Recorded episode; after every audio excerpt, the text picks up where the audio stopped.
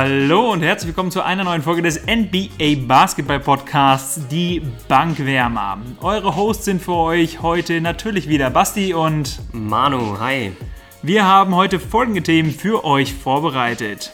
NBA Neustart am 31. Juli 2020. Was muss passieren, damit Damian Lillard eine Meisterschaft gewinnt? Und zu guter Letzt, ESPN rankt die 15 besten Spieler in der NBA jetzt gerade. James Harden ist nicht unter den Top 5. Unsere Meinung dazu.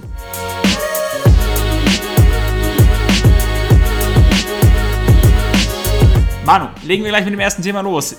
Big, big News. Die NBA geht endlich wieder los. Adam Silver hat am Freitag verkündet, dass die NBA am 31. Juli 2020 wieder begonnen werden kann. Diese Nachricht hat er an die NBA-Teams ausgesandt.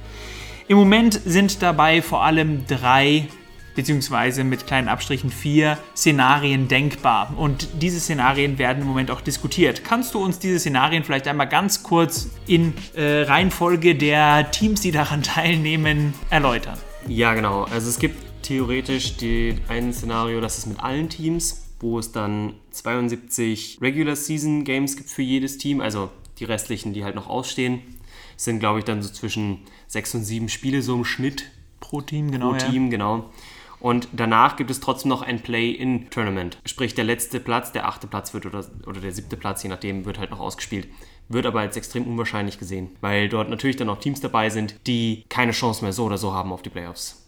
Und wie Michael Jordan dabei dann auch richtig gesagt hat, ist es ja so, dass warum sollte man einem Spieler der Gefahr aussetzen, dass er sich eben doch Ganz noch genau. äh, infiziert und dann eben eigentlich aber sowieso nur für bedeutungslose Spiele spielt. Geht natürlich auch direkt in die Kerbe da von Damian Lillard, der natürlich dann auch sagt, von wegen, warum sollte ich noch bei Spielen spielen, die, wenn wir keine Chance mehr auf, Play auf die Playoffs haben. kann ich auch total nachvollziehen. Aus dem Standpunkt natürlich als Spieler weil es ist irgendwie lame, weil warum soll ich spielen, wenn nicht, ich meine, das Verletzungsrisiko etc. etc., wenn wir, wir, wir keine Chance mehr haben auf irgendwas. Aber ist es nicht grundsätzlich immer so am Ende der Saison, dass auch jetzt schon dann eben die Teams auf den hinteren Plätzen auch wissen, dass sie keine Chance mehr haben? Das stimmt natürlich. Ich meine, das einzige Risiko, abgesehen. Die Frage ist aber auch, wenn sie zum Beispiel am Ende der Saison die letzten fünf Spiele klar gewesen wäre, dass sie nicht mehr spielen, also dass sie nicht mehr, dass sie keine Chance mehr haben, ob er dann überhaupt noch gespielt hätte. Oder ob er gesagt hätte, er schont sich und sie geben anderen Spielern nochmal die Chance. Was ja durchaus nicht unüblich ist. Ja, aber das Szenario würde ich gleich erstmal sozusagen beiseite tun, weil ich, das kann ich mir nicht vorstellen. Wird auch von den äh, Team-Ownern als äußerst unwahrscheinlich äh, genau. abgestempelt und auch nicht favorisiert. Das nächste ist, dass es 22 Teams gibt, wo es noch ein paar Spiele geben wird, um die, das finale Seeding sozusagen zu bestimmen, die finale Platzierung und dann noch zusätzlich ein Play-in-Tournament geben soll für den finalen Playoff-Platz bzw. die finalen Playoff-Plätze. Die ja. sechs Teams, die dann dazukommen, das sollen ja dann alles Teams sein, die maximal sechs Siege weniger haben in ihrer jeweiligen Conference in Bezug auf den achten Platz. Damit wären wir dann im Westen bei den Teams New Orleans, Portland, Sacramento und San Antonio und im Osten wären das lediglich die Washington Wizards. Interessant dabei wäre aber, dass in diesem Szenario alle deutschen NBA-Spieler in den Playoffs wären. Das wäre natürlich für die für unsere deutschsprachige Community super. Ja, für die deutschsprachige Community wäre das natürlich richtig, richtig klasse. Und Jakob Hültl wäre auch dabei. Ja, klasse, oder? Also ja. wäre für mich jetzt auch im Moment das favorisierte Szenario eigentlich, muss ich wirklich sagen. Aber ich finde, dann muss man sagen, dass man die Conferences in dem Sinne auflöst weil es ansonsten halt einfach unfair wäre. Ja, vor allem, was ich dabei bisher äh, noch unklar finde, ist, dass sie ja die Conference ja, wie du gerade gesagt hast, beibehalten wollen und trotzdem dann eben, nachdem sie diese Spiele gemacht haben, um das Ganze dann, also diese acht Spiele, die da im mhm. Raum stehen, die dann jedes Team noch haben soll, danach wollen sie dann halt schauen, wer nach den Platzierungen her auf dem achten Platz ist und wer da drunter ist und dann eben diesen achten Platz nur noch ausspielen. Aber wie soll das funktionieren, wenn du dann im Westen sehr viel mehr Teams hast als im Osten? Vor allem wäre für mich die Frage, wonach entscheidest du, welche Spiele noch gespielt werden? Wer spielt noch gegen wen in, in diesen letzten acht Spielen? Ist es egal? Ich meine, das kann natürlich auch sein, dass wenn es per Zufall generiert wird, dass, weiß nicht, Phoenix gegen äh, beide LA-Teams spielen muss, gegen die Milwaukee Bucks und was weiß ich noch gegen wen und dann bist du natürlich direkt denkst, ja, scheiße. Ja, also es sind auf jeden Fall noch viele Fragen zu klären. Ja. Und so ganz, so ganz eindeutig ist das doch nicht. Trotzdem ist dieses Szenario das, was von den meisten Teams favorisiert wird und das, was im Moment auch als das Szenario gilt, was wahrscheinlich dann im Endeffekt zustande ja. kommt. ich finde es sehr interessant. Also ich denke, es ist natürlich nicht schlecht für die Playoffs, wenn sie vorher, alle Teams vorher nochmal Spiele haben. Auf jeden Fall. Sie, die Teams müssen sich ja wieder einspielen und auch ein bisschen unter wirklich kompetitiven Basketballbedingungen genau. äh, ihr, ihr Playoff-Team dann letztlich finden. Was sind die anderen beiden Szenarien, die noch im Raum stehen? Genau, und dann gibt es noch mit 20 Teams, wo es so eine, äh, so eine Gruppenphase geben soll. Nach der Gruppenphase sozusagen das Playoff-Seeding dann daraus entstehen soll. Aber also so ein bisschen so Weltcup-Format. So wie im Fußball letztlich, Ja, ne? genau. dass man irgendwie eine Gruppenphase hat.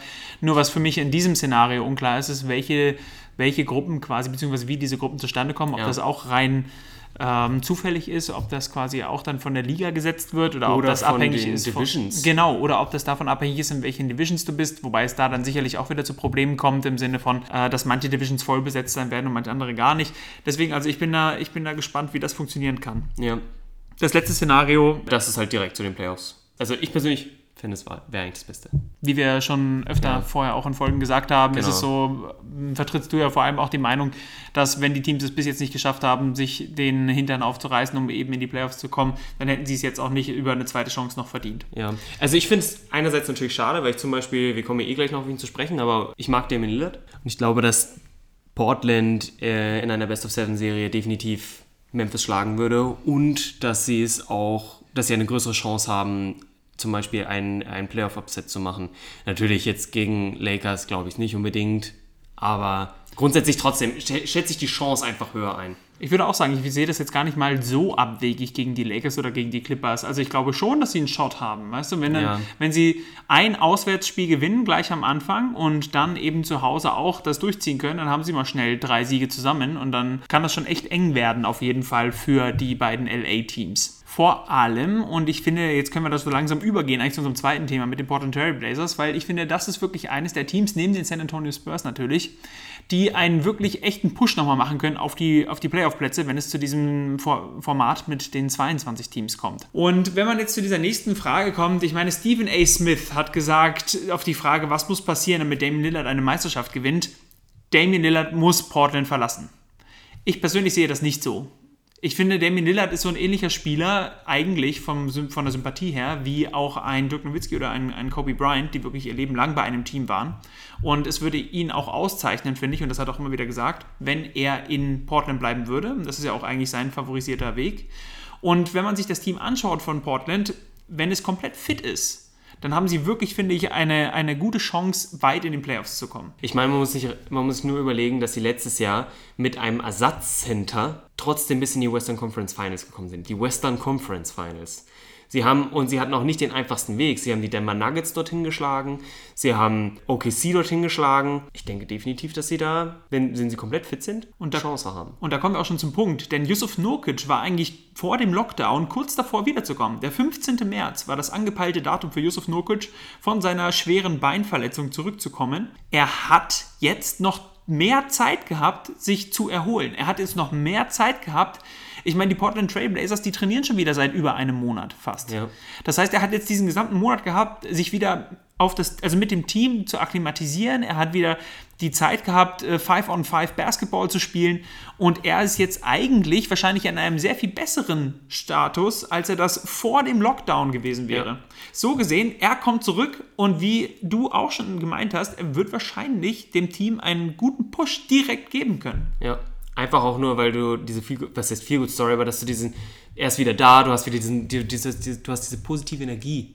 Und das Gleiche darf man, denke ich, auch nicht unterschätzen, dass der Collins zurückkommt. Ich glaube, der wird sich ein bisschen schwerer tun, aber trotzdem, das waren, das waren die Punkte, die ja auch angesprochen wurden. Warum läuft es bei den Portland Trail Blazers nicht? Weil sowohl Zach Collins als auch Yusuf Nurkic verletzt sind. Wie gesagt, Zach Collins auch verletzt ist. Das waren nun mal ihre beiden nominellen Center beziehungsweise Ganz genau. halt Inside-Player. Wenn man jetzt bedenkt, dass die Portland Trailblazers jetzt gerade zum Schluss, obwohl die beiden nicht da waren, trotzdem noch eigentlich mal einen Push gemacht haben. Sie hatten jetzt ein paar gute Spiele und waren drauf und dran, wieder halt Ja. in diese Richtung zu gehen, Playoffs.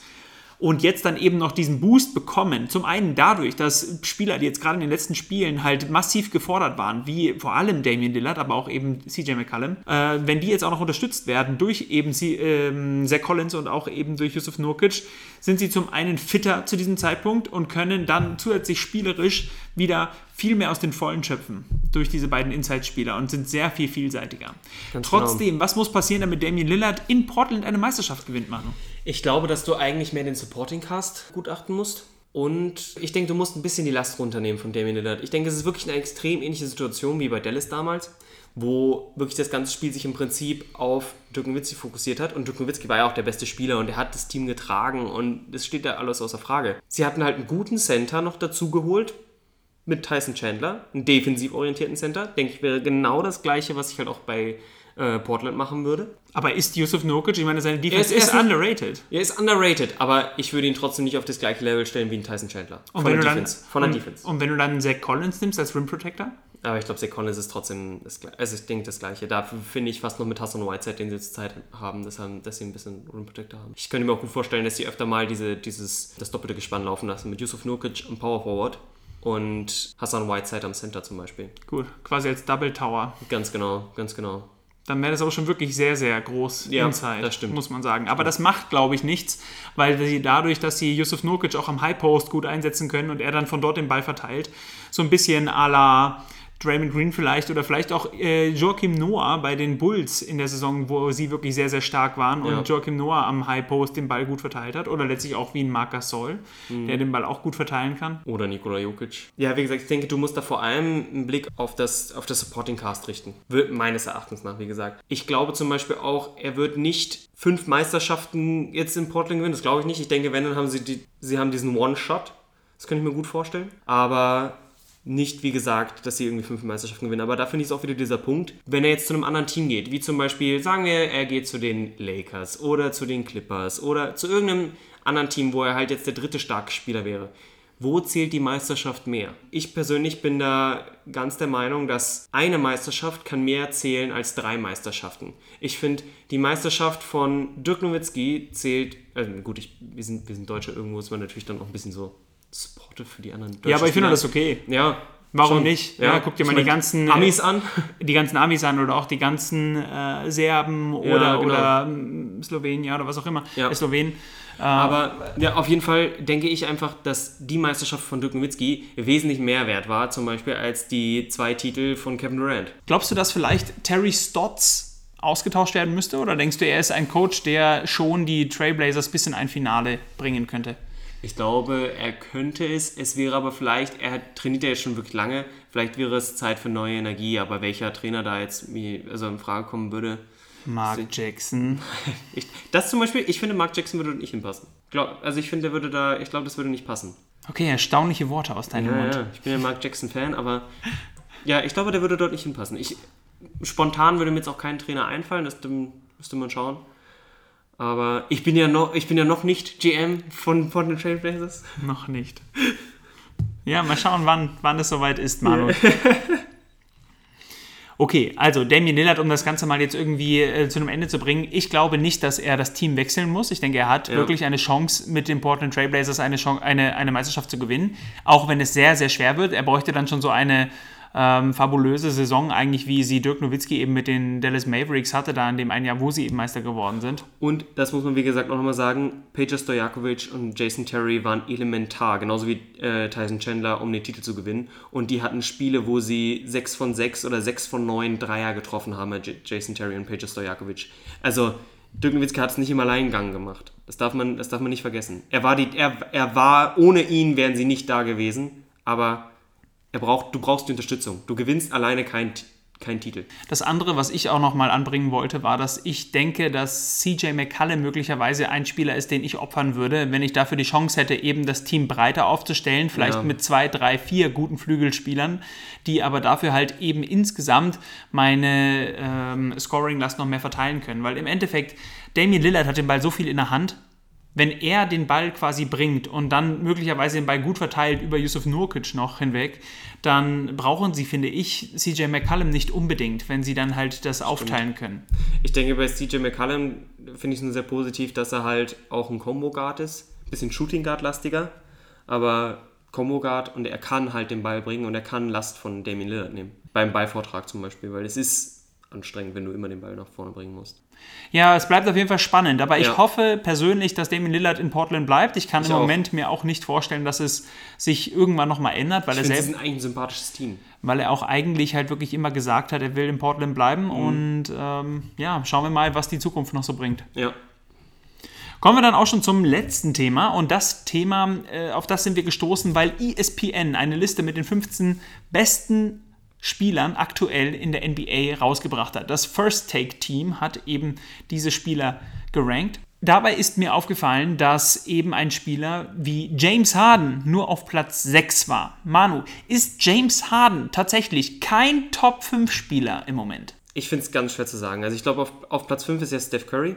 Und auf Platz 3 ist Kevin Durant, glaube ich. Ja. Bei den beiden muss man natürlich sagen, wenn man ganz ehrlich ist, sie spielen gerade nicht. Ja, okay, ich denke mal. Ja, sie sagen halt Top 5 Talent. Ja. Aber dann finde ich, musst du das sowieso breiter ziehen. Dann kannst du nicht sagen 1 bis 5, sondern ich finde, du musst es halt in Stufen einteilen. Das sind Stufe 1 Spieler, das sind Stufe 2 Spieler, das sind Stufe 3 Spieler und so weiter und so weiter.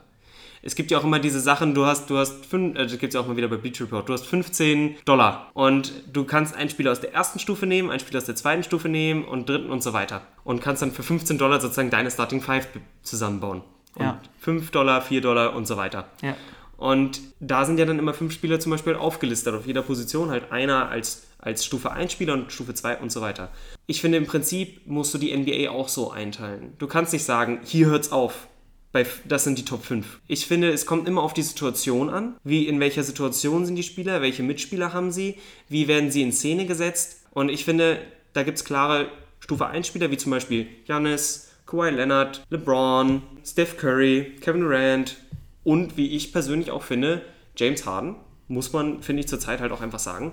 Aber wer dann zum Beispiel halt so in diese zweite Stufe reinkommt, der, da, das sind für mich halt Spieler wie zurzeit Anthony Davis. Für mich ist er zurzeit kein Stufe 1 Spieler. Oder vielleicht Clay Thompson, Stufe 2. Vielleicht sogar erst noch Stufe 3, der für mich, weil er halt so ein reiner Shooter ist. Ich wollte gerade sagen, du setzt tatsächlich Anthony Davis auf eine Stufe Ja, mit Clay ja, Thompson. nein, nein, ich finde, gesagt, das, das passt ja, nicht genau, ganz. Dann sagen, wir halt, dann sagen wir halt Stufe 3. Aber zum Beispiel Russell Westbrook, Stufe 2 Spieler für mich. Paul George. Paul George, perfekter Stufe 2 Spieler. Ja. Extrem gut. Kann, glaube ich, auch mal so eine Saison haben wie letztes Jahr, wo er durchaus so einen Push hat in diese Stufe 1. Aber ich finde, du kannst nicht sagen, hier hört's auf, das ist kein Stufe 5 Spieler. Wir bewegen uns dann Sphären, das ist, ja, heute eher, morgen eher, meines Erachtens nach. Okay, aber wenn wir jetzt zu dieser Aussage zurückkommen, James Harden ist kein Top 5 Spieler, dann ist es so, dass sie halt direkt den Vergleich gezogen haben, Steph Curry war ein 5. James Harden war ein 6. Was macht Steph Curry besser als James Harden? Beziehungsweise siehst du das genauso, dass Steph Curry besser ist als James Harden? Ich denke, sie haben Steph Curry an Stufe, äh, an Stufe 5 gestellt, weil er zwei MVPs hat, weil er drei Titel gewonnen hat und eine der wichtigsten Figuren in dem Team war. Nicht die wichtigste, weil wer ist, er war nie Finals MVP. Okay, Und- aber das war ja auch dann meistens dem Gegner geschuldet in den Finals, weil ich meine, wenn man jetzt bedenkt, warum ist er kein MVP geworden, als sie gegen Cleveland gewonnen haben und Andre Iguodala der MVP, Finals MVP geworden ist. Andre Iguodala ist Finals MVP geworden, weil auf der anderen Seite LeBron James stand und Ja. der eben nur in den Finals dann Aber gute 30 sein- Punkte gemacht hat und keine 40. aber seine Leistung auch immer runtergegangen ist im Final, im, in den Finals. Sie ist nie nochmal eine Stufe nach oben gegangen, wie es bei den meisten anderen Spielern, also was heißt meisten anderen Spielern, also so bei, den, bei diesen Top-Spielern halt, ist, dass sie dann meistens nach oben geht oder gleich bleibt.